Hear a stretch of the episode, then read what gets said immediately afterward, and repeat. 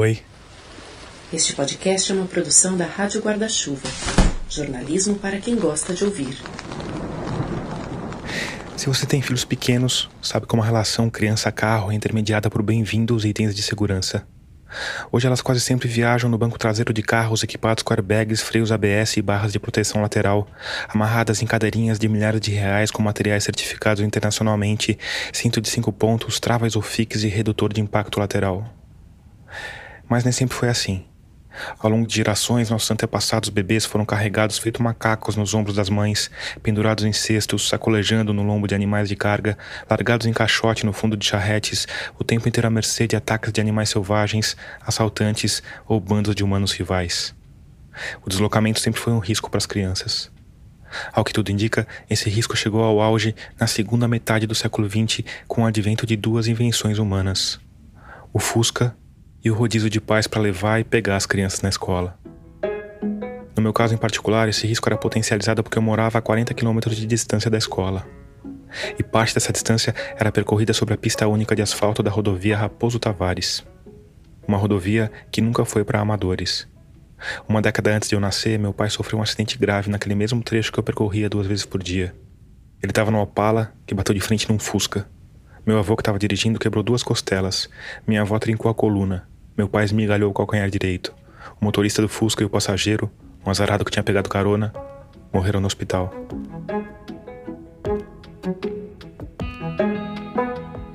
Mas apesar desses perigos, a gente enfrentava Raposo Tavares todos os dias, de manhã e depois de novo, na hora do almoço. Cinco crianças de idades variadas, amontoadas umas em cima das outras, Cada dia em um carro diferente, de um pai ou mãe diferente.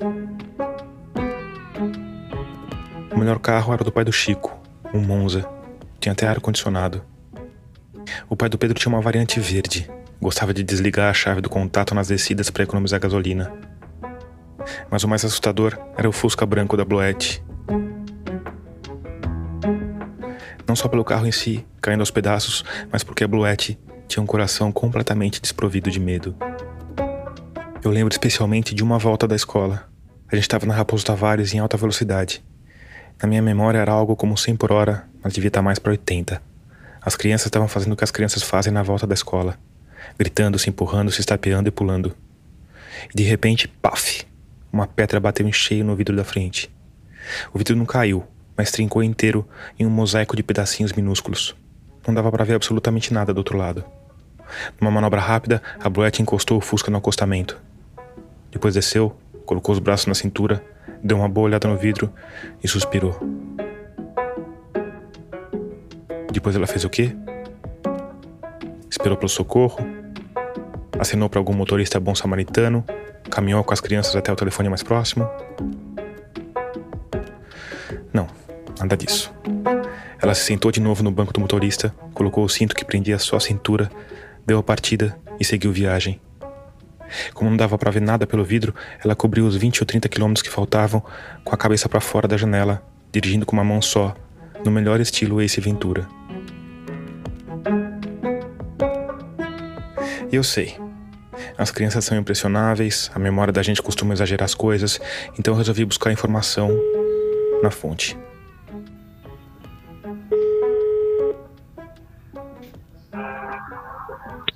Alô? Oi. A Bluete? É. Oi, Bluete, aqui quem fala é o Tomás, filho da Heloísa. você lembra de mim? Como você pode perceber, a ligação estava péssima. Mas eu expliquei tudo para ela que sim, era o Tomás, que morava no Embu, que queria saber de uma história dos tempos de escola. Ela topou me ajudar e a gente mudou a conversa para um programa que eu uso para gravar entrevistas. E a gente tinha aqueles carros que a gente ia, a gente fazia rodízio, lembra? Aquele ia um monte de criança na escola, é. para escola junto no Fusca, na Raposo Tavares. Você lembra disso? Lembro, lógico. Você lembra que você tinha um Fusca branco? Lembro. E aí teve uhum. um, uma vez que a gente estava na Raposo Tavares, devia ter o quê? Quantas crianças iam no rodízio? Aí é você, seu irmão, o Bruno e é um menino que morava. Ai, agora. Tinha aquele que morava naquele, na, num sítio que era numa montanha, lembra? Que é, então, como é que ele chamava? Era. Chico? Cinco, é. É, isso, é. isso. E tinha mais um às vezes. Quer dizer, a gente tá falando de cinco crianças no Fusca, é isso? É. E eu, É, e- eu não fiz a conta, mas era um monte, tudo espremido lá. eu lembro de uma vez que a gente tava na Raposo Tavares e uma pedra bateu no seu vidro. Você lembra disso? A gente estava na Raposa ou na estradinha de terra? Eu não sei, eu lembro da Raposo, não sei, posso, posso estar com a minha memória de criança, mas você lembra desse dia que bateu a pedra no vidro? Não lembro. Agora que você está falando, eu não lembro, porque você sabe que já me aconteceu algumas vezes. Eu estou tentando lembrar. Se você teve vezes que o vidro rachou, você lembra se deu uma rachadinha? Eu me lembro que não foi uma rachadinha, eu me lembro que foi o vidro inteiro que rachou, assim, sabe? Ah, não lembro, caramba. E aí eu lembro que você, em vez de parar, e hoje em dia a gente para e liga pro seguro, espera o guincho, mas naquela época não tinha telefone celular, né? Não tinha como parar no meio da raposa, certo? É. E eu lembro que você colocou a cabeça pra fora e veio dirigindo com a cabeça pra fora da Raposo Tavares até o Embu. Pode ser, eu continuo igual, viu, Tomás?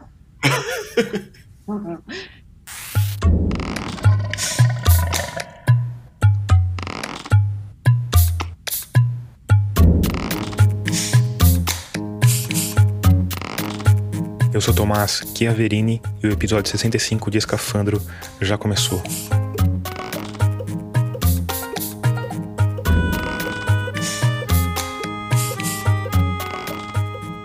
Nele a gente vai falar de como o jeito que os nossos pais criaram a gente é diferente do jeito que a gente cria os nossos filhos. A gente vai falar de educação e da ideia tão sedutora de que ela pode mudar o mundo para melhor.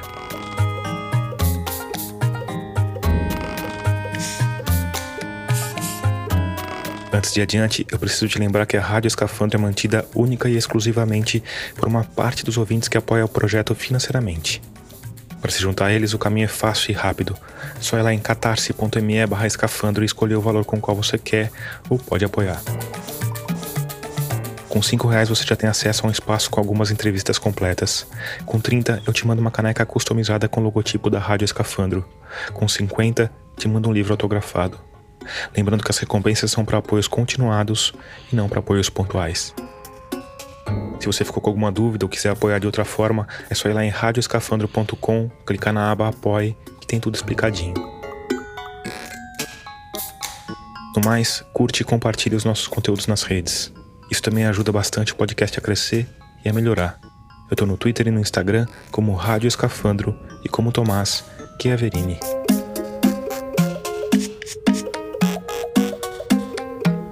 E se você já está entre humanos luminosos como a Júlia Souto, o Leonardo Dadalto, a Michelle de Sadechon e a Tami Yazue, muito obrigado por isso. A história da pedrada no Fusca da Bluette, talvez com algum exagero da minha memória, talvez não, aconteceu há uns 30 anos.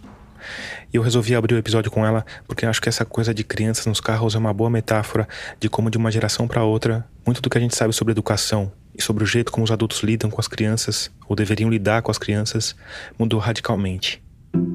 E aí, quando eu resolvi mergulhar nesse assunto, uma das primeiras pessoas que eu procurei foi a Maya Eigenmann. Meu nome é Maya Eigman. Eu sou suíça, nascida e criada lá. Minha mãe é brasileira. A Maia é mãe do Luca, de 6 anos, e da Nina, de 4. Mora no interior de São Paulo é formada em pedagogia. Sou educadora parental certificada pela Associação Americana de Disciplina Positiva. Ela começou me contando de um processo de mudança que aconteceu na vida dela há alguns anos, um pouco depois da chegada do segundo filho. Eu estava no meu segundo puerpério, ficando em casa sozinha com as minhas duas crianças. Meu marido trabalhava fora o dia todo, E era aquela coisa meio Vietnã que todo mundo que teve um ou mais bebês já vivenciou. acordando várias vezes de madrugada, amamentando minha pequena. E o meu filho mais velho na época tinha dois anos e três. Nessa época a Maia estava morando na Suíça, o marido dela trabalhava fora e eles não tinham ninguém para ajudar, nenhuma rede de apoio. E a relação com os filhos estava sendo Eu gritava, eu colocava para pensar diferente do que ela tinha imaginado. num canto da casa. Imagina uma criança de dois anos pensando, refletindo sobre os próprios erros. Então eu estava vivendo o meu maior pesadelo que eu poderia viver dentro desse mundo da maternidade que eu tanto queria. A Maia sempre tinha sonhado em ser mãe, em ter dois filhos. Eu amava essas crianças mais do que tudo, mas eu não conseguia tratá-las com dignidade. Quando eu parava para olhar a própria situação, ela se sentia culpada. Não conseguia me abrir com nenhuma amiga minha, pelo medo do julgamento, de, de acharem que eu não era digna de ser mãe. Então, assim, além de todo o perrengue, ainda tinha essa carga de culpa muito grande que eu carregava. E para além disso, tinha um sentimento de que ela estava traindo a Maia do passado. Quando a gente é, é, criança, adolescente, a gente vive algumas coisas, a gente talvez se promete assim, isso os meus filhos não vão passar. Eu prometo para mim mesma que quando eu for mãe, as minhas crianças não vão passar por isso que eu estou passando. Só que quando eu estava nesse meu segundo porpério, eu quebrei todas as minhas promessas. Eu estava replicando exatamente o que tinha acontecido comigo, ele estava me matando por dentro.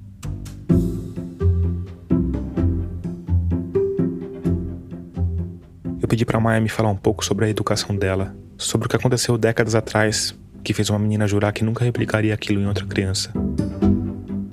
Eu não falo muito a respeito disso porque eu também não quero é, expor os meus familiares. Claro. Porque eu escolhi trabalhar de forma pública, mas os meus pais não. Mas, se minha bandeira é o respeito, e se eu falo disso com tanta veemência, e se eu me, me posiciono tanto diante disso, dá para concluir um pouco como foi a minha educação. Certo? Então, voltando para o segundo puerpério. E aí, eu lembro que um dia eu sentei na cama e eu pedi assim pro universo. Eu falei, eu preciso de uma luz, eu preciso de um sinal, porque não tá, não tá dando mais. Eu não tô gostando desse negócio de ser mãe. Não tá legal mais. Não que eu não amasse os meus filhos, mas o maternar tava insustentável. E aí, alguns dias depois, eu tava passando pelo meu feed, assim, de forma desatenta mesmo. E provavelmente o Instagram ouviu. que hoje em dia, assim, você fala alguma coisa, o Instagram já te passa os, os conteúdos direcionados, propagandas, né? E aí. Você não sabe se foi destino, se foi algum deus ou se foi o Mark Zuckerberg. Exatamente, pura manipulação, né? Mas independentemente é, de, de onde tenha vindo esse movimento, eu me deparei com um conteúdo relacionado à educação respeitosa. E dali para frente eu nunca mais olhei para trás. Foi muito impactante para mim. Não que eu tenha mudado completamente a partir do momento que eu vi esse conteúdo, ainda estou em processo de mudança, ainda estou aprendendo. Mas sabe quando você olha e fala assim: não é isso, não tem nem que pensar, é isso que eu quero fazer, não sei quanto tempo eu vou levar para conseguir, não sei como eu vou conseguir, não sei quantos livros eu vou ter que comprar, né? Mas é isso que eu quero, porque o meu maior sonho era ter uma relação com as minhas crianças de verdadeira confiança de intimidade, de, de honestidade. E aí você começou usando seus filhos como cobaias, foi isso? Como é que foi essa, essa migração para se tornar uma profissional que trabalha com isso, sabe? Um, na verdade, acho que eu, eu era a minha própria cobaia, sabe? Eu precisava olhar muito para dentro de mim, começar a mudar a maneira como eu falava, como eu tratava os meus filhos, mas sim, eu comecei me interessando para mim, para minha relação com as crianças. Eu não pensei em trabalhar com isso quando eu comecei a estudar sobre educação respeitosa. E aí o que aconteceu foi que eu comecei a estudar, estudar, estudar e chegou um ponto que começou a transbordar, sabe? Eu comecei a pensar, cara, se isso é tão bom para mim, deve ser bom para outras pessoas também. E mais ou menos um ano depois, eu decidi que eu ia jogar isso na internet, assim. Ela começou com alguns vídeos no YouTube, depois migrou para o Instagram e em pouco tempo a coisa toda explodiu. Hoje, dois anos e meio depois, a Maia tem 730 mil seguidores no Instagram e mais de 500 mil seguidores no TikTok. É uma loucura, assim. Em geral, são vídeos curtos, com algum humor, que atacam pontos específicos. Em muitos, ela faz caras e bocas assumindo o personagem e narra os acontecimentos em off. Ai, não, não, não, não, não, uma birra no meio do shopping, não, por favor. Ai, que vergonha, tá todo mundo me olhando. O que, que aquela moça na internet mesmo fala? Maia Eigeman, Eigeman, pelo amor de Deus, que sobrenome difícil. Não, peraí, deixa eu concentrar. A raiva não educa, calma, educa. O cérebro maduro da relação sou eu. Eu tenho que me conectar com o sentimento. Em outros, ela encarna duas mães opostas. Uma, vamos dizer, tradicional. Para com essa birra agora. Menino bobo, que coisa feia. Tá todo mundo te olhando aqui. O que, que tá acontecendo que você tá chato desse jeito? Chega! Eu disse chega! Engole esse choro, menino. Outra que segue o tipo de educação que ela defende. Ô, oh, amor, você tá muito chateado, né? Posso te pegar no colo? Não? Tá bom. Você tá muito chateado mesmo. Você queria tanto aquele balão e eu não tô comprando para você. É, eu sei, você adora balões. E agora você tá chorando porque a mamãe não comprou o balão para você. E agora? Você quer um colo? É? Então vem cá, deixa eu cuidar de você. Tem também os casos em que ela simplesmente coloca a informação de forma direta e reta. O verdadeiro motivo pelo qual eu sou contra palmadas, palmadinhas leves ou qualquer tipo de agressão nem é por causa das infinitas pesquisas que comprovam os danos emocionais, psicológicos e cognitivos que as agressões causam. Também não é pelo fato que as agressões provavelmente farão que as nossas crianças mintam para nós. Também não é pelo fato de que isso vai prejudicar a qualidade de relacionamento que eu quero construir com os meus filhos. Eu sou contra porque crianças são humanos de igual valor a nós. Não devemos usar a violência para controlar outra pessoa só porque nós somos maiores e mais fortes. O cérebro deles nem tá completamente maduro ainda. E caramba, eu os amo. Se eu bater nos meus filhos, o que, que eu vou acabar ensinando para eles? Que tudo bem machucar alguém que a gente ama só porque ela não tá fazendo o que a gente tá pedindo? E aí? Podemos bater em outra pessoa só porque ela nos fez sentir mal? Vamos falar um pouquinho, de forma geral, o que, que é essa educação respeitosa ou disciplina positiva, né? Tem alguns nomes que se usam. Que nome você acha melhor a gente usar e o que, que é essa, é, essa forma de educar, assim? Vamos lá. É, esses estudos vêm mais assim das pesquisas americanas. Quando a gente fala no geral sobre essa forma de educar que respeita a criança, que adulto e criança têm igual valor, a gente fala educação respeitosa. Aí existe, por exemplo, a disciplina positiva, que é uma ramificação da educação respeitosa, que tem 52 ferramentas práticas e é um estilo específico, né, dentro da educação respeitosa. A Maya Eigenman prefere o termo mais genérico mesmo porque a abordagem dela também é mais genérica. Eu acredito em relacionamento, não tem como eu patentear um relacionamento, né? Então, é sobre como a gente se comunica e como a gente se relaciona com a criança. Então, você vai se relacionar com essa criança de uma postura de igual valor. Você não vai mandar nessa criança só porque você é maior e mais forte. Segundo a Maia, crianças que são educadas de forma autoritária em que a lei do mais forte é imposta de cima para baixo, tendem a replicar esse tipo de comportamento na vida adulta. Esse sistema violento que começa na infância, ele sustenta também os sistemas injustos do machismo, da homofobia, do racismo e todos uh, os preconceitos e os, esses posicionamentos presunçosos contra minorias, né? Então, você vai colocar limites, sim, mas esses limites vão servir à criança. Eu não vou colocar limite porque me incomoda quando a criança faz alguma coisa. Eu não vou podar a criança porque eu acho que ela deveria ser mais assim ou mais assado. Eu respeito essa criança, eu respeito a essência dessa criança, eu respeito também, principalmente, os sentimentos dessa criança. Eu não acho que ela tem que se submeter a mim. E daí é onde às vezes as pessoas ficam confusas e, e, acham que é permissividade, né? Ah, então se é de igual valor, então a criança vai começar a mandar no adulto, vai montar no adulto, né?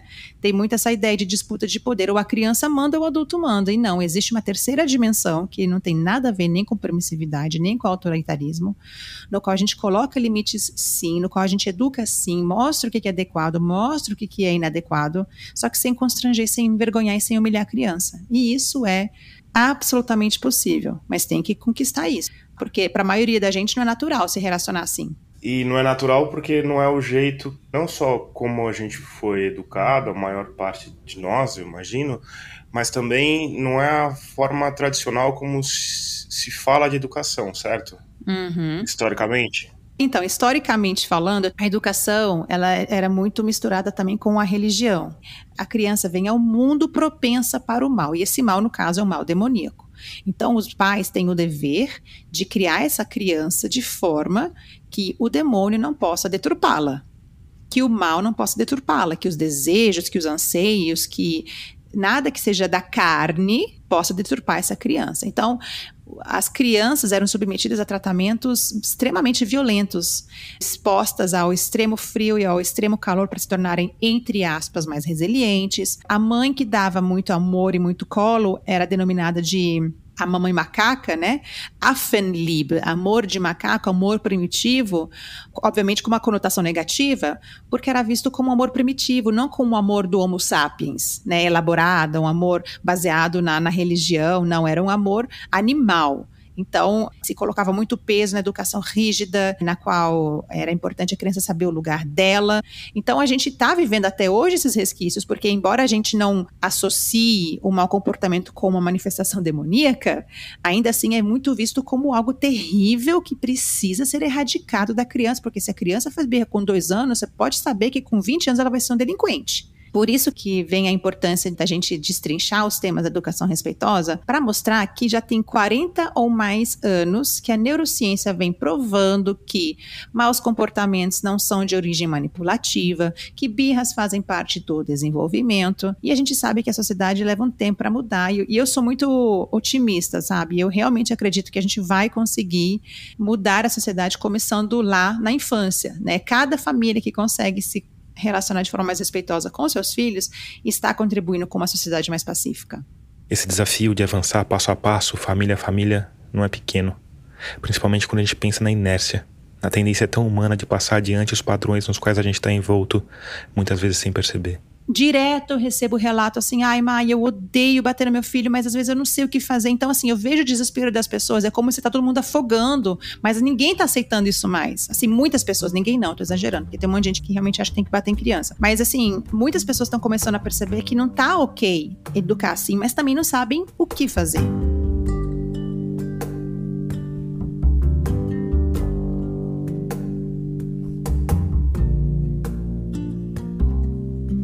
E aí, 21 minutos de episódio, pai sem saber o que fazer. Então, vamos lá. Parece uma boa hora. É, bom dia, boa tarde, boa noite. Para apresentar o nosso segundo entrevistado. Meu nome é Altair de Souza. Eu sou cientista, né, basicamente, sou um pesquisador na Escola Paulista de Medicina, Departamento de Psicobiologia e no Centro de Comunicações e Ciências Cognitivas da Escola de Comunicações e Artes, a ECA da USP. O Altair de Souza é graduado em Psicologia pela USP quase graduado em estatística também pela USP e tem doutorado em psicologia. Numa área da psicologia que as pessoas não veem como psicologia, que é a etologia, que é o estudo do comportamento animal. Mas se aplica também ao desenvolvimento humano, né? Tanto é que a gente tem a etologia humana. Eu tenho uma, as minhas linhas de pesquisa, né? Então, na, na Unifesp eu trabalho com medicina do sono. Na USP tem uma linha de pesquisa também em psicologia aplicada, teoria da decisão, teorias de escolha e tal. E por último, mas definitivamente não menos importante, eu tenho um podcast de divulgação científica junto com meu amigo Ken Fujioka, que é um podcast que chama Naru Rodô. Foi onde eu conheci o Tomás também. Tanto o Naru Rodô, que significa entendi em japonês, quanto a Rádio Escafandro fazem parte da rede B9 de podcasts. E a gente toda semana responde uma pergunta que um ouvinte manda. E é isso aí. Você tem filhos, Altair? Tem, tem um. Que idade ele tem? Quase quatro. Três anos e dez meses, mais ou menos. Ah, a gente tá mais ou menos na mesma. O meu tá com quatro e pouquinho, assim. A gente é. tá mais ou menos na mesma, na mesma fase. Os dilemas são parecidos, assim, mas. E vocês moram em apartamento também? Sim, sim. Já deu para sentir o peso da culpa compartilhada, né, caro ouvinte? Com vantagem pro Altair, que é uma enciclopédia ambulante de psicologia. Saber psicologia ajuda, mas não, não resolve também a, a culpa essencial que todos nós sentimos. Faz parte. Então a gente começou com um pouco da história dessa relação entre crianças e adultos. Pensando na nossa história como humanidade, as crianças pequenas sempre foram muito desprezadas. Assim, o adulto não tinha muito tempo para pre prestar atenção no desenvolvimento da criança em si. A gente ficava mais esperando a criança crescer o suficiente para poder trabalhar, para poder ajudar, para fazer algumas coisas. Então, com a Revolução Industrial veio um pouco o papel da educação porque antes a criança ficava olhando o pai fazer e aí chegava uma hora e começava a fazer também, né? Basicamente era assim. Isso, que isso é muito parecido com o que a gente vê em outras espécies, uhum. né? Isso a gente vê muito em chimpanzé, macaco prego, essas coisas, que em geral o macaquinho pequeno fica imitando a mãe, quebrando alguma coisa, fazendo alguma coisa, ele, ele imita o movimento. Mas se por um lado as nossas crianças têm muitas semelhanças com os macaquinhos, elas também têm muitas diferenças que vem especialmente de uma habilidade única de decodificar e expressar códigos complexos chamada linguagem. Os humanos têm uma vantagem muito grande, que a gente adquire linguagem a partir dos dois anos. Né? A linguagem vem antes, mas a capacidade de verbalizar e mostrar que você sabe a linguagem para os outros vem a partir dos dois anos, com a função semiótica, né? que é a capacidade da criança de separar o significante do significado. Isso está intimamente ligado com a nossa alta capacidade de abstração. Quando uma criança fala carro, ela pode estar se referindo ao carrinho que está na frente dela, mas também pode estar se referindo ao conceito de carro. O macaco não. Quando você fala o carro para ele, ele vai tender a imaginar que é aquele objeto específico. Tem uma fase do desenvolvimento verbal, assim, linguístico, que a criança chama de pai todos os homens e de mãe todas as mulheres. Ou seja, ela está pegando aquele nome que é da mãe e generalizando para um traço comum daquela mãe com todas as outras mulheres, para depois particularizar de novo. Quando a criança faz isso, ela está meio que testando o mundo. Está jogando o conhecimento para fora, observando e absorvendo as respostas do mundo. E essa espécie de método científico intuitivo permeia todo o nosso desenvolvimento infantil. A imitação, né, você fazer igual ao outro, é colocar para fora para depois isso mudar alguma coisa dentro de você. Um exemplo bem característico dessa relação entre o mundo interno e o mundo externo é o amigo imaginário. Em especial se for o amigo imaginário do Altair, que tinha não só nome, como um planeta de origem definido. Assim, eu via ele, eu, eu alucinava o meu amigo imaginário, que era um marciano com um chapeuzinho triangular que chamava Kubix. Eu lembro dele como se fosse hoje. O Kubix era muito interessante, assim, porque ele acontece em todas as crianças. Você deve ter tido, mas não lembra. Ou você projetava num objeto. Era um bonequinho, era a geladeira, era o armário, era alguma coisa do tipo. Todo mundo tem essa fase de projeção. Às vezes são as suas brincadeiras. Às vezes é o seu irmão. Você projeta coisas no irmão e na irmã também como se fosse um amigo imaginário. Porque quando você chega mais ou menos 5, 6 anos, aquele amigo imaginário que eu tinha, eu projetava nele as histórias. Então não era eu que fazia as coisas, era ele. Ele que resolvia os problemas. Quando tinha algum conflito na escola, era o Kubix que resolvia. Mas na verdade era eu mesmo deliberando. Só que eu ainda não tinha desenvolvimento, maturidade cerebral para colocar aquele desenvolvimento que eu atribuía ao Kubix como sendo meu. Até em torno dos sete anos. Quando chega aos sete anos, Piaget mostra isso muito bem, a gente adquire uma competência que chama noção do real é quando você consegue perceber que dentro de você nasceu uma voz. Eu acho que você tem uma voz dentro de você, não tem, Tomás? Infelizmente, ela nunca fica quieta.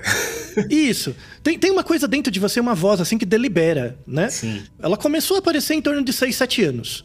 E eu lembro exatamente desse dia. Você lembra desse dia? Eu lembro do dia, assim, especificamente. O Altair tava com essa idade, uns 6, 7 anos. Só que eu só fui ressignificar isso muitos anos depois. Lembra de estar sentado na garagem da casa onde morava, brincando, brincando com carrinhos. Brinquedinhos com carrinhos. Ao lado dele, como de costume, né, sentado do lado. usando seu chapéu triangular, tava o Kubix. E o Kubix estava ali. Aí, como se nada fosse, o Kubix virou para ele e deu a notícia. E de repente ele virou para mim e falou: "Eu preciso voltar para Marte". E assim, sem se preocupar em partir o coração do amigo, ele pegou a nave espacial dele e voltou para Marte. O pequeno alienígena entrou na nave espacial dele e foi embora para Marte. E eu nunca mais vi o Kubix. Nunca mais. Mesmo. Uau! Porque na verdade ele começou a fazer parte de mim. Ele foi entrou na sua cabeça, na verdade. Isso, ele entrou dentro de mim. Só que eu só fui perceber isso, sei lá, 20 anos depois, 15 anos depois, quando eu entrei na faculdade. Talvez você lembre disso porque você foi estudar isso jovem e resgatou rápido essa memória aí, não? Isso, muito provável. Eu fui ler o Nascimento da Inteligência na criança e falei, nossa, era isso. O Kubix era eu mesmo. Que legal. Que estava dentro de mim, né? Essa história do Kubix é o exemplo perfeito para entender um dos pontos centrais da educação respeitosa. Um ponto que está amparado em décadas de estudos de neurociência, psiquiatria e psicologia. Estudos que mostram que o cérebro dos adultos é diferente do cérebro das crianças. Por uma razão muito simples: porque o cérebro das crianças ainda está em formação. Adultos não têm amigos imaginários, e se tiverem, provavelmente é porque alguma coisa está errada com o cérebro deles. O adulto que olha você falando com um bonequinho ou com uma figura imaginária que o seu pai e sua mãe não tá vendo, quando ele não sabe, não sabe um mínimo de desenvolvimento infantil, o que, que ele vai achar? Está sendo possuído pelo demônio tem que levar na benzedeira. Então, se eu sei que esse ser humaninho na minha frente não tem o cérebro completamente maduro, por que, que eu o castigaria por isso? E assim, somos a, a espécie cuja infância é a mais longa de todos os animais. Se você olhar um gatinho, por exemplo, um cachorrinho, no primeiro dia ele já está andando. Quanto tempo demora para o bebê humano começar a andar? E não é à toa que isso acontece. Nós temos uma infância tão longa porque nós temos muito para aprender. Então, olhando por essa perspectiva do desenvolvimento e da evolução da espécie humana, a gente percebe que essa infância é uma fase, a infância é uma fase muito preciosa porque é ali que ela vai aprender a viver e, digamos assim, em termos evolutivos, a continuar sustentando a espécie humana de forma saudável. Só que a gente não tem feito isso, né?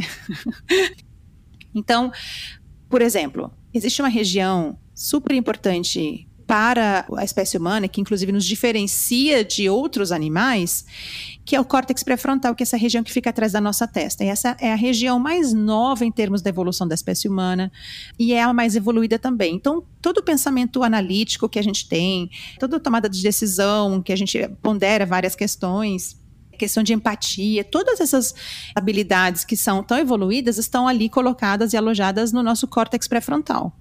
E essa região só começa a amadurecer no cérebro da criança a partir dos 3 para 4 anos de idade. Ou seja, às vezes a gente olha para uma criança de 0, 1, 2, 3 até 4 anos de idade e a gente espera que ela tenha maturidade para ficar sentada por muito tempo e esperar, ou que ela consiga obedecer, ou que ela consiga respeitar o que a gente está falando para ela a primeira vez que a gente fala, se ela não respeita, então ela está desobedecendo. Assim, a gente acha que são mini adultos e não, eles literalmente não têm a massa encefálica ainda para compreender o porquê de limites, para se segurar de não fazer uma coisa. Às vezes a gente fala 20 vezes, ai, não faz isso, não pula daí e a criança continua pulando. E a gente precisa entender que, primeiro, a maneira como a gente conduz não está sendo eficiente, então tem que colocar esse cérebro maravilhoso que a gente tem à disposição para pensar numa solução, em vez de querer coagir a criança a fazer o que a gente quer. Então, quando a gente olha para essa ciência do desenvolvimento, para mim, por exemplo, isso me alivia demais, porque eu olho para uma criança pequena e eu já sei que eu posso esperar dela e o que, que, eu, e o que, que eu não posso esperar dela. Se eu já sei que essa criança pequena não consegue se segurar, ela não tem ainda a habilidade de conter ímpetos então eu não vou ficar falando 20 vezes a mesma coisa se eu já sei que ela não dá conta de se segurar. Seria como se fosse assim, sabe? Tá, o bebê tá engatinhando e aí de repente ele vê uma coisa brilhosa na frente dele que é uma faca. Por acaso alguém esqueceu uma faca ali no meio da sala, só pra gente ilustrar o exemplo. Eu não vou ficar repetindo para esse bebê que tá engatinhando 20 vezes não pode botar a mão na faca, não pode, que coisa feia. E aí sei lá bate na mão dessa criança porque não pode. Não, eu vou pegar essa faca e vou tirar da frente dela. Porque se você não tirar a faca, o bebê vai pegar a faca vai brincar com a faca e provavelmente vai colocar a faca na boca. Porque bilhões de anos de evolução fizeram o cérebro dele agir desse jeito, explorar o mundo da forma mais eficiente possível para aprender a sobreviver da forma mais eficiente possível. O raciocínio infantil dessa coisa de fora e dentro é algo genial. Genial. Altair de Souza. Que todo adulto devia entender sobre a criança, né? E acontece com todas as crianças do mundo. Independente da cultura, da época, do local e da língua, todas as crianças passam por esse mesmo desenvolvimento de você jogar um conteúdo para fora de você e aprender, recolocar ele dentro de você com outro sentido. Esse processo de experimentação começa logo que o bebê sai da barriga da mãe e vai evoluindo ao longo de toda a infância. A criança tem fome e mama, e esse mamar gera um efeito nela. E cria-se uma lógica, a partir daí da interação entre o organismo e o ambiente. Depois disso, tem os produtos da alimentação, né, que seria o cocô e o xixi. É um outro movimento também que a criança tem de desenvolvimento. Depois entra a linguagem, entra a questão motora. Então a criança começa a sentar no chão, ela começa a engatinhar, ela começa a ver um efeito nas coisas, que ela pega um bonequinho e puxa, o bonequinho vem. Ou ela puxa uma cordinha, a cordinha gera alguma coisa. Ou seja, ela faz uma coisa por imitação ou por observação, e isso gera um efeito que é meio mágico para ela, inicialmente. Mas depois, conforme ela vai repetindo, esse efeito gera uma relação que a gente chama de uma relação simbólica. Porque dentro da cabeça da criança começa a ter um raciocínio sobre aquele comportamento. Então, na primeira vez que eu puxo uma cordinha e vem um bonequinho, é uma surpresa. A cada vez mais que eu repito esse comportamento, menos surpresa eu tenho e mais previsibilidade do que vai acontecer eu tenho. Essa previsibilidade, ela não está no ambiente, ela está dentro de você. Ela está criando, basicamente, criando repertório. Isso, mas... Se a gente fosse simplificar ao máximo, ela está criando repertório do mundo. Isso, esse repertório seria uma expectativa. Toda vez que você aperta o interruptor da sua casa e acende a luz, isso não é uma surpresa para você. Uhum. Porque todas as vezes que você apertou, isso aconteceu. É exatamente esse senso de previsibilidade do mundo que a criança pequena cria. Ela cria o tempo todo com várias relações. E aí você vê como adulto é um bicho besta, né? Que menospreza o conhecimento infantil. Uma criança pequena, com um mínimo de estimulação, em média, por dia, ela faz 6 mil pareamentos. A criança ouve uma coisa e associa. Ela aperta um botão e tem um resultado. Só que você não presta atenção, porque você está vivendo a sua vida ganhando dinheiro para alimentar essa criança. Exato. Mas ela está pilhada, é o tempo dela. Né? Aí quando a criança faz uns 3 anos, você está com ela no carro, de repente ela lê uma placa, né, na rua, você fala, nossa, apareceu Einstein. Não, velho. É que a criança fez tantos pareamentos entre letras e sons e coisas do tipo, que às vezes sai uma associação.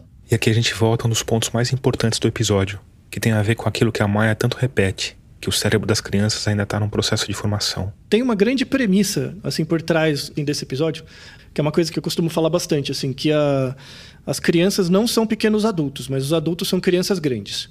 Essa frase, ela parece meio uma piada, mas ela é muito verdadeira, assim. Porque a gente, adulto, velho, a gente demora muito para aprender coisas. Porque você já tem um lastro de coisas que ocupa a sua cabeça. Você não lembra mais quais são os afluentes do rio Amazonas. Você deve ter estudado isso um dia na sua vida, mas você não lembra mais. Ao mesmo tempo. Por que, que os adultos são crianças grandes? Porque esse raciocínio de dentro e fora continua no adulto, mas dentro da voz da sua cabeça. O Kubix está dentro de mim. É a minha voz. A minha voz tem uma, um nome, chama Kubix. E essa pira, como você mesmo comentou, né, que a voz da sua cabeça não fica quieta, é essa voz infantil, essa lógica infantil de tentar entender o mundo e olhar para fora e falar, por que, que essa desgraça acontece? Só que é num nível mais alto. Você não vai ficar tentando só apertar um interruptor, não é essa coisa de, de criança pequena. Mas é. Qual que é o meu papel no mundo? Por que, que eu faço o que eu faço? Por que, que eu sou tão triste? Por que, que, eu, não, por que, que eu não consigo pagar os meus boletos? Todo esse tipo de, de questionamentos de vida adulta são reflexos a partir do, dos questionamentos de criança.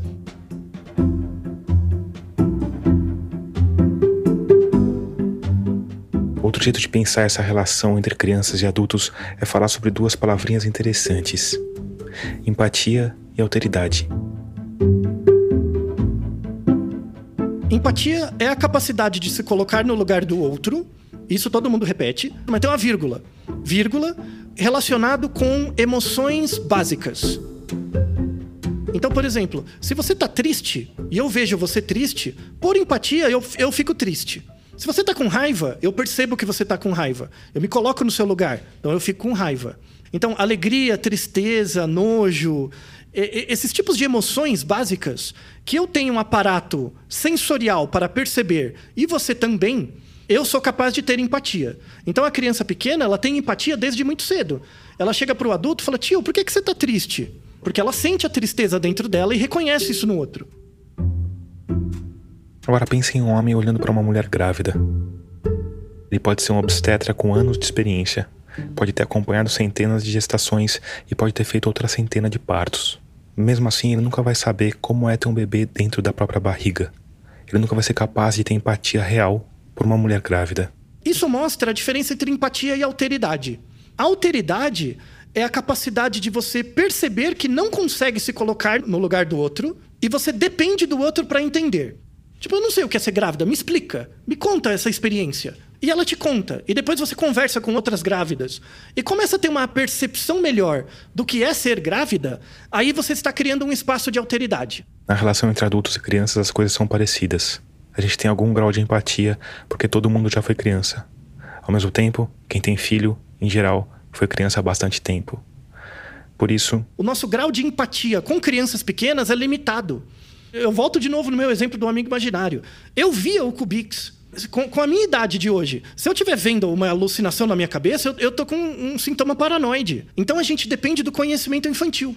Quer perguntar para a criança, tipo, por que, que você faz isso? O que, que você acha? Só o fato de você perceber que você não entende porque você passou o desenvolvimento que aquela criança está, isso é um espaço não de empatia, mas de alteridade. E é isso que é esperado num processo educacional adequado. Você pega aquilo que a criança responde e pode retornar para ela. Então, quando a gente pensa numa educação positiva, não é uma educação empática, é uma educação para a alteridade. Um clássico da limitação de empatia dos adultos com as crianças é ela, a birra.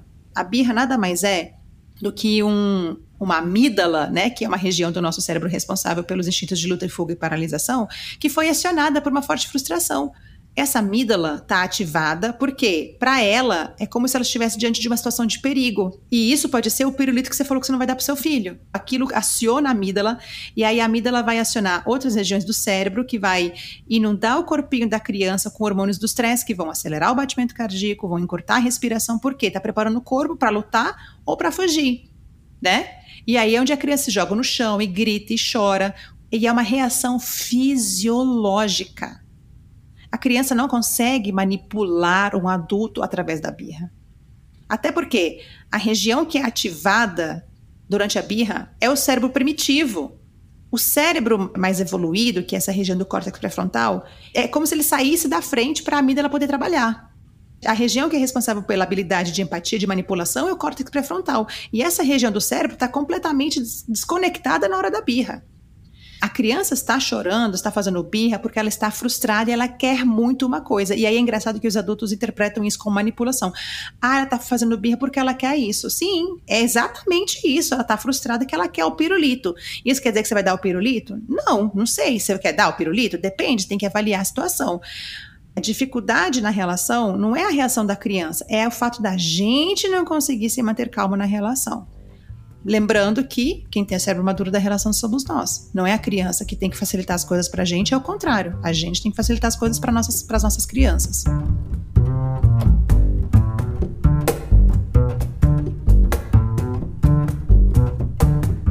Todo comportamento desafiador tem por trás uma mensagem. O comportamento não é para manipular, mas o que a criança sim quer é chamar a nossa atenção. Mas é para chamar atenção porque para a criança a relação está falhando em alguns aspectos, porque ela está precisando ser mais vista, mais respeitada, mais cuidada.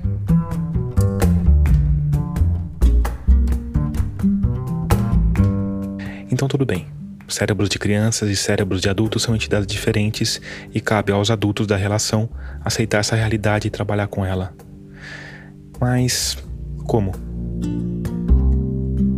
Quando eu perguntei isso pro Altair, ele começou a responder de um jeito que me soou um pouco suspeito. Depois você vê se você corta isso ou não, tá? O Tomás, eu sou bem tranquilo em relação a isso, tá? Mas aí você vê com seus ouvintes. Já briguei com pessoas por causa disso, não tem nenhum problema, para mim é tranquilo, tá? É, você criar uma criança até os dois, três anos e um cachorro é exatamente a mesma coisa, tá? Entendi. Não muda nada. Eu brigo horrores com uma amiga minha que fala que é mãe de pet. Fala, mãe de pet nada, Isso. Vai criar uma criança pro meu Então, trabalho. o problema tá? de você ser mãe ou pai de pet não é pra você, é pro pet.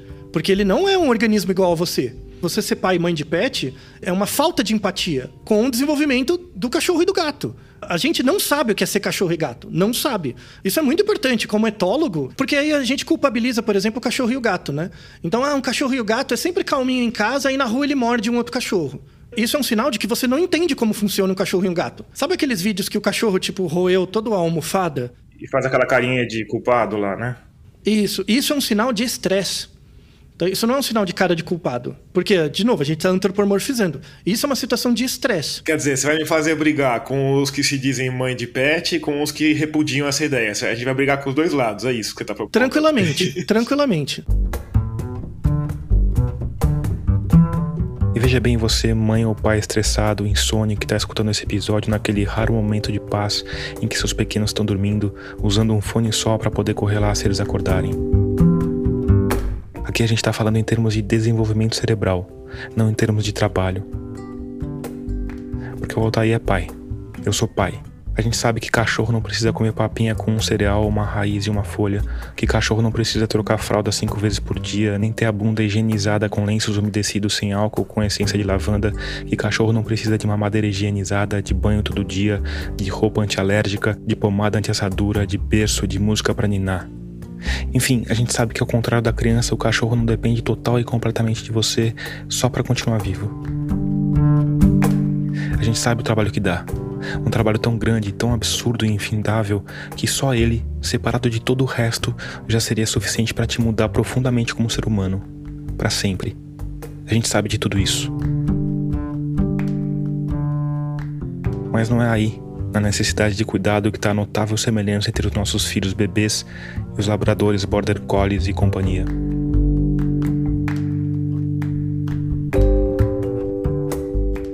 Você sabe, por exemplo, qual é uma das maneiras mais eficazes de deixar crianças e cachorros igualmente felizes? Rotina. Rotina mesmo. As crianças pequenas gostam muito de previsibilidade. Essa rotina e essa previsibilidade na relação entre pais e filhos estão ligadas basicamente com os momentos de cuidado. O bebê, ele é muito indef- indefeso. Você tem que cuidar dele, né? O bebê não sabe a hora de trocar fralda, de abrir, de ir pra cima, pra baixo, ele não sabe. Quem sabe é você. Então, existe uma hierarquia inerente, inescapável. Aí é engraçado, você vê que a questão da hierarquia é uma questão idiota. A gente está discutindo a coisa errada. Não é uma imposição de uma hierarquia. A hierarquia se constrói numa relação. É igual o cachorro. Você faz um adestramento do cachorro. A coisa que o cachorro mais sente é felicidade. Porque ele tem certeza que quando ele faz a coisa, ele vai ganhar a comidinha. Você adestrar um cachorro é criar um ambiente onde ele tem previsibilidade. E nesse sentido, ele é livre. O cachorro é livre para controlar aquilo que controla ele.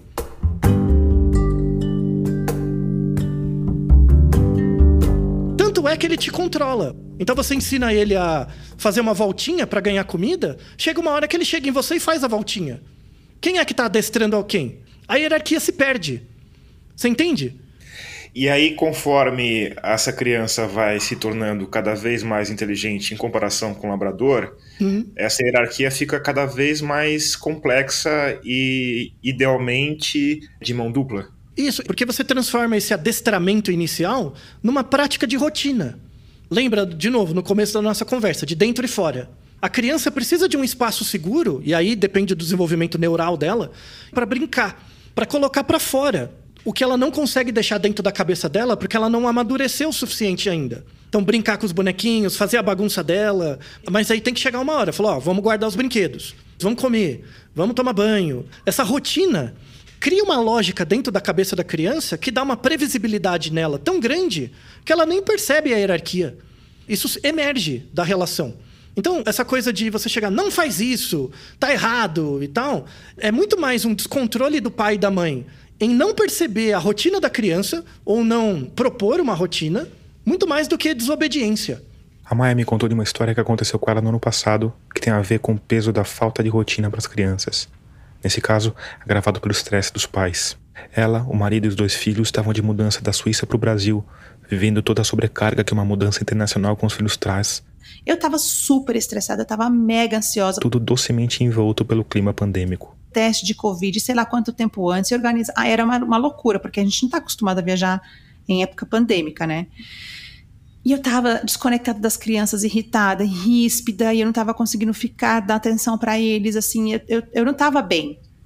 E aí. Um desses dias mais caóticos, a filha da Maia pediu uma banana. E a banana tava um pouquinho verde. Sabe quando você tem um pouco de dificuldade para abrir a casca da banana? Aí a Maia pegou uma faca e cortou a pontinha da banana para descascar com mais facilidade. Minha filha desabou no choro. Ela ficou indignada porque eu cortei o toquinho da banana. Ela nunca tinha ficado chateada com isso. E aí é onde agora a gente precisa prestar atenção no seguinte.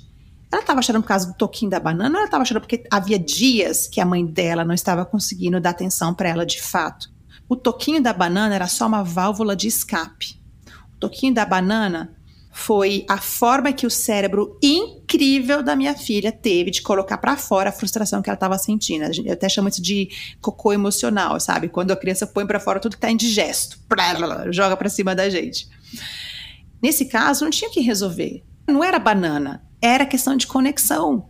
Então, assim, o que, que eu fiz? Eu peguei a minha filha no colo, sentei no chão, abracei e falei: amor, põe para fora.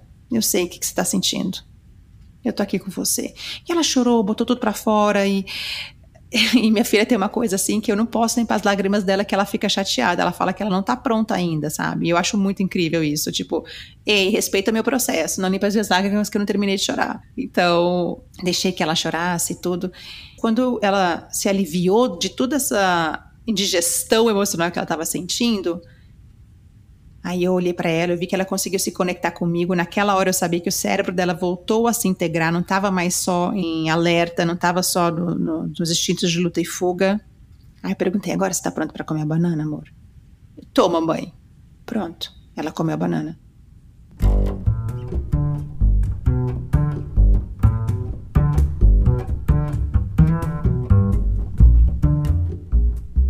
Então, na hora que a criança tá chorando, que ela tá botando para fora o que ela tá sentindo, não é hora de educar. Por isso que tem a, a, frase que eu sempre uso: a raiva não educa, a calma educa. Por quê? Não quer dizer que a gente não vai sentir raiva, porque a gente sente. Porque as crianças, elas às vezes mexem nas nossas feridas, a gente vai ficar com raiva. Mas a questão é que na hora que eu tô com raiva, a hora que a minha criança tá com raiva, nem eu dou conta de ensinar e nem a criança dá conta de aprender. Então não é uma hora boa de querer ficar ensinando nada. É a hora que a gente precisa esperar essa descarga emocional acontecer, essa tempestade emocional passar, para depois, aí sim, eu conduzir essa criança. Então, ela comeu a banana e era como se nada tivesse acontecido. É a coisa mais interessante quando a gente realmente consegue acolher a nossa criança. Ela tem que idade hoje, Maia? Ela tem quatro. Quatro Na e meio. ela tinha uns três, então. Quase quatro, né? Porque ela faz em setembro, então ela tava com quase quatro anos. E aí, a gente quer paz na nossa família, Uhum. certo? A gente quer que as nossas crianças sejam felizes e a gente também quer que essas crianças sejam adultos emocionalmente estáveis e que possam se realizar no mundo, certo? Uhum. O que, que acontece com uma criança que é tratada de uma forma ou de outra? O que, que a gente sabe sobre isso, sabe? Sim, em termos é, neurológicos, quanto mais apego existe na relação, e apego significa acolhimento, cuidado, é, é uma relação de respeito. Então, uma criança que se sente segura, em poucas palavras é isso, uma criança que se sente segura em todos os sentidos. A mielina A mielina é uma membrana microscópica que recobre os axônios, aquela estrutura do neurônio que faz a conexão com outros neurônios.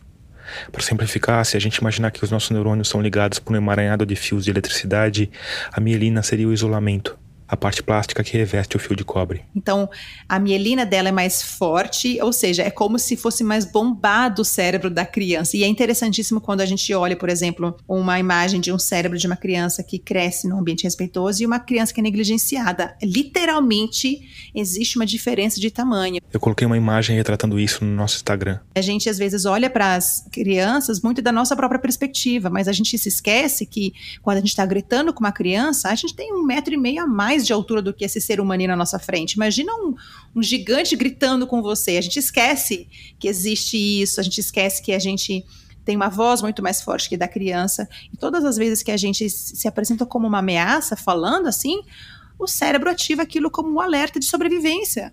E aí o corpinho é inundado pelos hormônios do estresse. E quando existe hormônio de estresse demais no corpo e não existe acolhimento suficiente, aí a gente entra no estresse tóxico, que é onde influencia o tamanho do crescimento do cérebro e N outras questões emocionais e fisiológicas na saúde da criança. Influencia a formação do cérebro da criança, influencia o sistema imunológico, o sistema endócrino, todas as regiões e as crianças adoecem muito mais também. Assim, é, é uma coisa impressionante quando a gente vai se aprofundando, porque a gente está muito ainda no modo sobrevivência, sabe? No geral. E a medicina geralmente trata disso como assim, ah, deixa eu só dar um remédio, pronto, acabou. Mas nunca ninguém para e pergunta, peraí, qual que é a sua história? Vem cá, o que está acontecendo na sua vida? O que aconteceu na sua infância?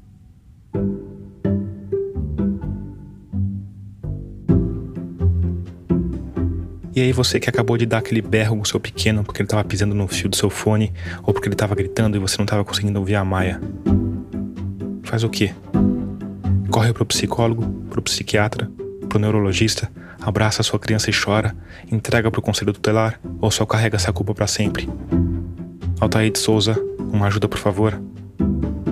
Hoje em dia, as relações pais-filhos são mediadas por muita culpa. Eu não consigo dar o melhor pro meu filho, eu não sei se ele está se desenvolvendo no melhor que ele pode. Aqui em casa é o nosso drama é o nosso pequeno crescendo num apartamento de 75 metros no meio da pandemia. Isso. Eu sei que é difícil, mas, mas tudo isso é meio bobagem.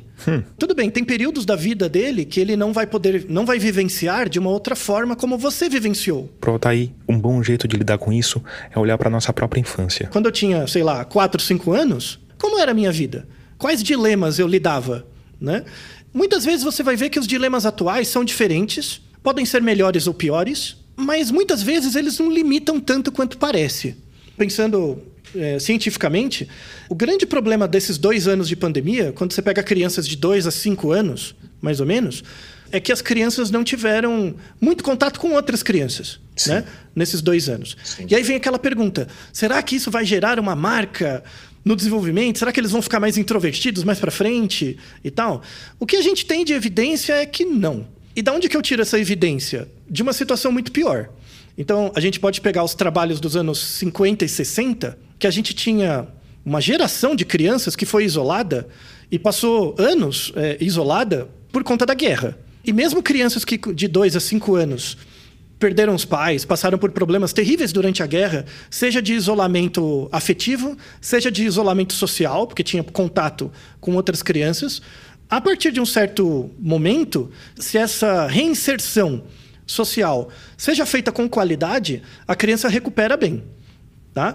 É, as crianças, em geral, são a prova de adulto. Tá? É, em geral. Então, elas se ajeitam bem. tá? Se não tá faltando comida e não falta, falta afeto, a criança se desenrola. Outra coisa é você, tipo, desprezar a criança do ponto de vista de cuidado, né? Aí é diferente, eu tô falando de outra coisa. É, os adultos ficam pirando demais. Por quê? Porque eles são crianças grandes, né? Você fica olhando pro seu filho como se fosse você mesmo. E não é. Não é você. Isso pode soar como algo reconfortante ou como algo terrível, mas é um fato. Seu filho não é uma cópia sua, nem uma mistura sua com o pai ou a mãe dele. E mais, seu filho não vai ser o que você espera que ele seja. Seu filho é único e a influência que você tem sobre ele é limitada. Não tem jeito. Você não tem controle. E se isso não cai bem aí? Bom. Você está muito preocupado com, com seus filhos e tal. Dado que você tem uma, uma condição socioeconômica mínima, né? Faça terapia. Você. Porque a terapia pode ser um ótimo espaço de aprendizado infantil mesmo. Quando você fala do você criança, já que você é uma criança grande, isso ajuda você a separar a sua criança da criança do filho que você tem.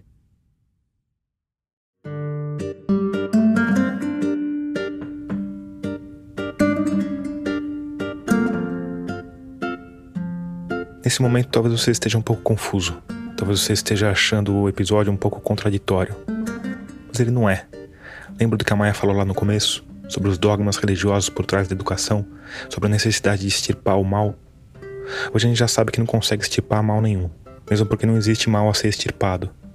Agora o desafio talvez seja entender que tem muitas outras coisas que a gente não pode fazer que se a gente continuar tentando moldar crianças do jeito que a gente acha que elas têm de ser, isso só vai deixar todo mundo mais maluco.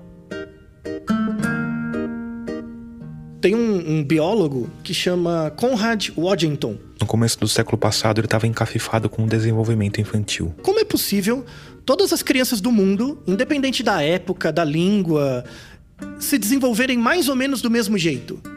Aí o Waddington começou a pensar na forma como o embrião de vários animais se desenvolve desde a fecundação do óvulo pelo espermatozoide até a primeira respirada. Nos primeiros dias de desenvolvimento, você tem que ter muito treino para olhar um embrião de uma galinha, um embrião de um réptil e um de um humano e ver a diferença entre eles. E aí, como é que aquele amontoado de células idênticas vira coisas tão radicalmente diferentes quanto uma galinha, um ornitorrinco e um bebê? É porque dentro daquele feto tem uma programação que não é determinística, mas é probabilística.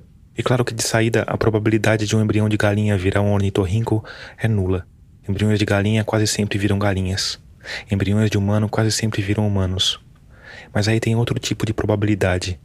A probabilidade de um embrião de humano virar o Altair de Souza. Eu tenho certeza que o feto que deu origem a, a, mim e o feto que deu origem a você, Tomás, na nossa primeira semana de vida, quando a gente era uma blástula, era exatamente o mesmo. E aí, conforme a gente vai se desenvolvendo, a programação genética daquelas células começa a agir. Ou seja, cada um de nós tem um caminho meio que determinado para o nosso desenvolvimento biológico. A questão é que esse caminho é como se fosse uma estrada com uma largura. Uma largura que é enorme, talvez até infinita. Se você for muito para o lado e pouco para frente, isso quer dizer que você vai se desenvolver pouco. Porque em vez de ir para frente, está indo para o lado. Pensa como se fosse um carrinho e todos os carrinhos têm o mesmo tempo. Você vai ter 80 anos de vida, por exemplo. Se você fizer muito zigue-zague, você vai usar esses 80 anos da sua vida zigue-zagueando muito mais do que andar em linha reta, né? Ou seja, no final dos 80 anos você não vai percorrer uma distância tão grande. E essa distância a gente está falando de quê? De cognição, de realização em vida, que, que tudo, que tudo isso. No final, tudo isso. Você, o Tomás ideal, ele tem um ideal. Assim, em 80 anos você tem a distância das suas máximas potencialidades. Entendi. Seria uma, uma, uma certa quantidade, uhum. tá? A, a questão é o quanto dessa quantidade, o quanto dessa potencialidade você vai se desenvolver indo em frente e o quanto você vai zigue-zaguear até conseguir ir para frente. E aí, isso mostra que a diferença entre biologia e sociedade é completamente virtual. Completamente virtual. Às vezes você é uma pessoa bem alimentada, teve pais que cuidaram de você, ou seja, do ponto de vista da causa material, biológica, você estava indo em frente. Só que o grupo na escola não te favorecia tanto, você escolheu um curso que não era tão bom para você, você se envolveu com pessoas que não fizeram tão bem para você, você vai fazendo esse zigue-zague. Tem uma, um componente de sorte também gigantesco, né? Completamente. Você pode ter tido uma doença, pode ter tido um acidente, você pode ter nascido branco, negro, heterossexual, homossexual, o que quer que seja, né? Tudo isso afeta. É, a nossa sorte é que você não tem como saber quanto vai o seu máximo. Senão seríamos todos frustrados, né? Completamente, completamente.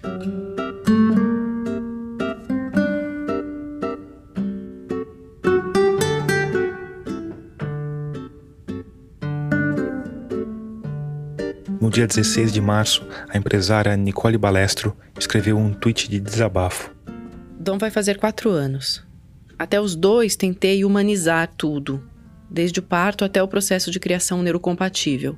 O que eu percebi? Vivia muito mais estressada. Me libertei da cartilha e vivo como eu quero. Muito diálogo, mas muita TV, gritos, alguns McDonald's e vou me entendendo. Em 15 dias, o tweet tinha 31 mil curtidas, mais de 800 retweets e uma quantidade enciclopédica de comentários. A maioria depoimentos catárticos de mães exaustas, dando apoio, falando da necessidade de deixar a culpa para trás, da quantidade absurda de cartilhas que elas tinham de engolir a seco.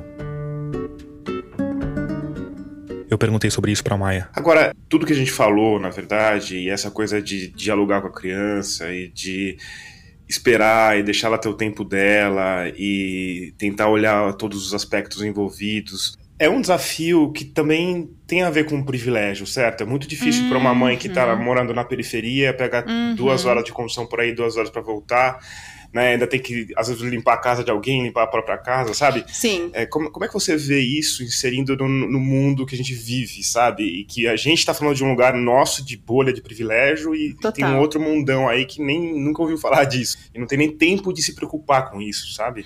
É, eu estou falando de um lugar de mulher branca, privilegiada, tenho plena consciência disso. Mas, assim, quando a gente educa respeitosamente, na verdade a rotina fica muito mais leve.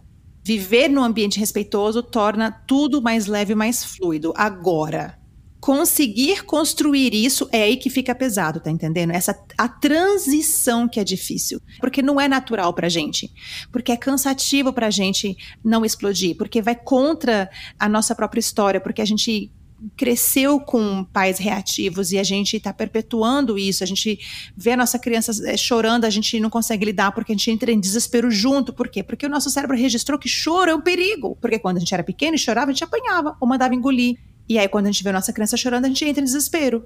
E não é uma coisa racional. Então, conseguir sair desse lugar de reatividade é muito difícil, ainda mais quando você está sobrecarregada. Por outro lado, a informação está aí, disponível, gratuita tá na internet. Tem muito conteúdo gratuito. Mas é difícil sustentar isso nessa transição por causa do, de tudo que acontece na vida. Porque, às vezes, o que uma pessoa quer quando ela chega em casa e está exausta, já fez tudo, não é estudar. Ela quer ter um descanso dessa sobrecarga eterna que não acaba nunca. Inclusive, eu tenho muito receio de, de, discursos na educação respeitosa, assim, ai, é só querer, é só se esforçar, é só não sei o quê. Não é, cara. Educar respeitosamente não é só uma questão de escolha. Eu precisei passar por terapia para realmente conseguir mudar algumas atitudes em mim, porque estava tão enraizada a minha, minha reação que por mais que eu entendesse a teoria, na prática eu não conseguia mudar. Isso me, cara, isso me devastava. Isso me devastava, porque eu falava assim, qual que é o meu problema? O que, que é que está errado em mim? E não era que tinha algo errado em mim tinha acontecido algo comigo que ficou marcado e eu precisei dessensibilizar isso para poder me relacionar de forma mais respeitosa. É todo um sistema que está falho, sabe? O problema é, é um problema social e político mesmo. Nenhuma pessoa deveria estar sobrecarregada em cuidar sozinha de uma criança. Nenhuma. Quando éramos tribos e aldeias, todo mundo cuidava das crianças junto. Não existia isso de só tem o pai e a mãe para cuidar. Não, era todo mundo junto. As mulheres trabalhavam junto, as crianças ajudavam também, as crianças que cresciam um pouco iam com os homens, assim. Hoje em dia, é tudo muito segmentado, muito segregado, inclusive. E é tão incrível a gente estudar sobre isso, porque a gente, tá, a gente vai percebendo que ao fazer, ao sustentar esse sistema de que é só a mãe ou só os pais que cuidam, a gente está indo totalmente contra a natureza da espécie humana, porque nós, como mamíferos, nós somos feitos para estar em comunidade. O nosso cérebro é feito para estar em comunidade. Sim.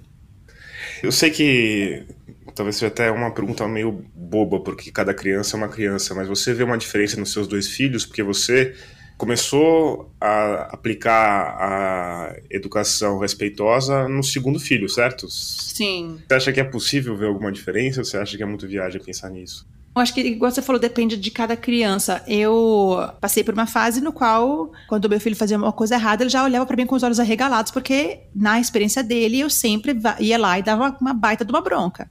Então levou um tempo para isso se dessensibilizar, para ele saber que eu não ia mais dar essa bronca.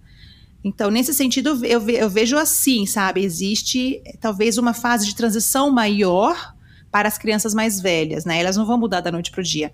E a mudança que eu vejo neles é de que eles são mais livres para eles serem quem eles são de verdade. Existe uma arte japonesa linda chamada kintsugi. Agora, eu espero que eu esteja pronunciando da maneira correta. Não sei se é kintsugi ou kintsugi. Meu que... japonês está um pouco enferrujado. Viu? Ai, nossa, eu estava esperando com a sua ajuda, mas tudo bem. Quem fala japonês, por favor, nos perdoe, não quero faltar de respeito.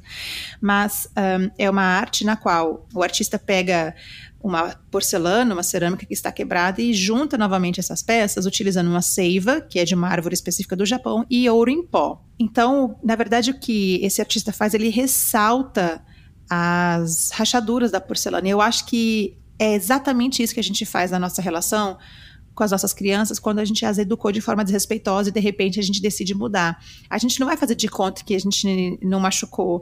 Ai, eu tô me sentindo tão em culpa, deixa eu fazer de conta, deixa eu ignorar o passado. Não, você vai pegar essas pecinhas, você vai juntar de novo e você vai embelezar aquilo, porque isso faz parte da história. Eu acho que é uma história muito bonita de se contar. Eu fiz uma pergunta parecida para o Altair de Souza sobre a eficácia real da educação respeitosa, a disciplina positiva, ou seja lá como você quiser chamar esse jeito de olhar para as crianças com aquela ideia de alteridade de que ele falou lá atrás. A gente tem que pensar que a sociedade que a gente vive, eu e você, a sociedade que a gente partilha hoje, ela exclui uma quantidade muito grande de pessoas que nunca vão ter contato com esse tipo de conteúdo. Nunca, eu digo, na vida delas mesmo.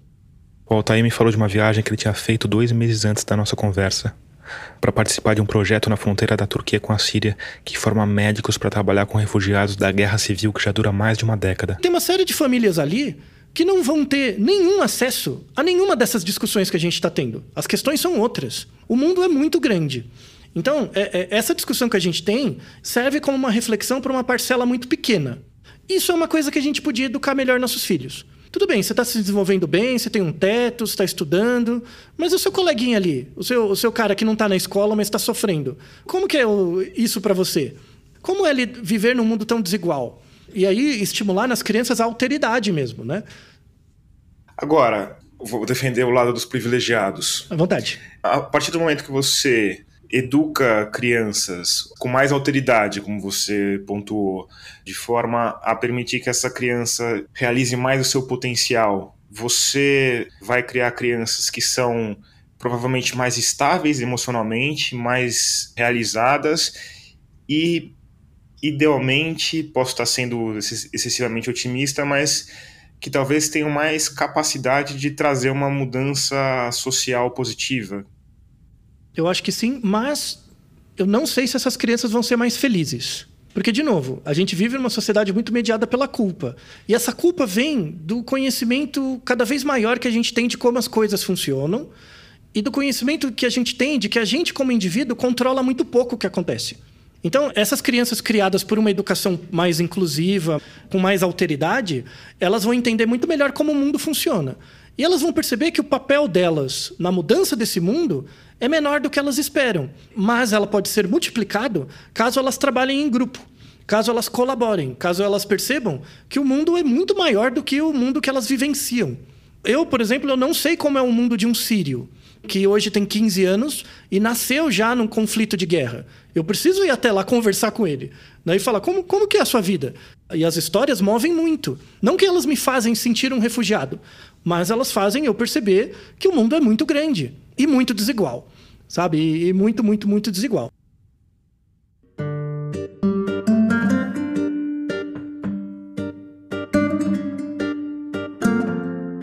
Eu podia terminar aqui. Um final paradoxal e agridoce. Se a gente criar melhor nossos filhos, eles vão ser mais capazes de mudar o mundo. Ao mesmo tempo, vão ser mais infelizes porque vão ter mais consciência de toda a dor que existe nesse mundo e de como as ações individuais são limitadas. Mas em homenagem a você, mãe culpada, pai culpado, que fez das tripas o coração na última hora, eu não vou fazer isso. Eu vou deixar a Maia falar sobre otimismo. Eu sou muito otimista e vou te falar o porquê. Tem uma galera que me segue que são adolescentes é a galera falando sobre, sobre educação respeitosa no Enem, nos vestibulares, nos trabalhos de escola. Então, assim, esses adolescentes já, já estão despertando para o que é o respeito de verdade. Eles veem a relação deles com os pais e eles percebem se, nossa, é, parece que não é totalmente respeitoso. Eles estão conversando com os pais sobre isso. Eu olho para isso e falo, meu, isso é revolucionário. Eu tô arrepiada só de falar isso com você agora. Então, eu sou, eu sou muito otimista. Eu não sei quanto tempo vai levar. Uh, não sei se os meus, meus, netos já vão ter, já vão poder viver esse privilégio, os meus bisnetos, ou se talvez eu nem venha a vivenciar essa mudança da sociedade, mas eu realmente estou muito otimista.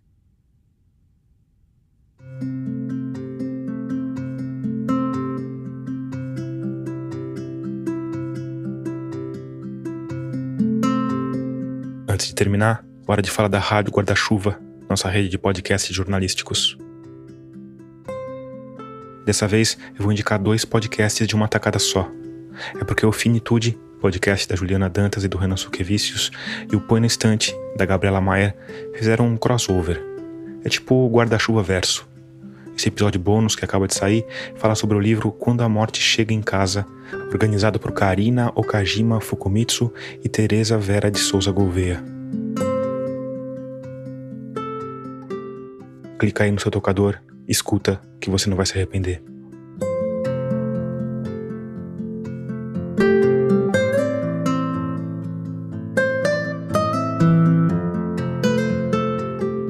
Termina aqui o episódio 65 de Escafandro.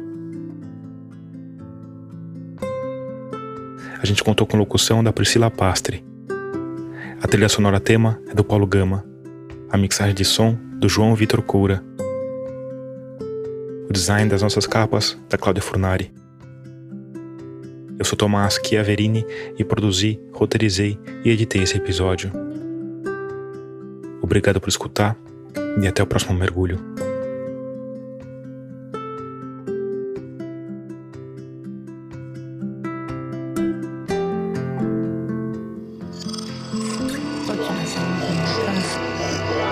Esse podcast é apresentado por b9.com.br.